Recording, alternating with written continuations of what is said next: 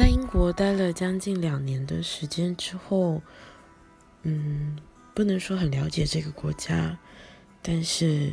确实有一些实用的小知识可以告诉大家。举例来说，在伦敦，你可以用一张信用卡或一只手机完成很多事情，只要绑定你的 Apple Pay，你可以搭所有的交通工具，买大部分的东西。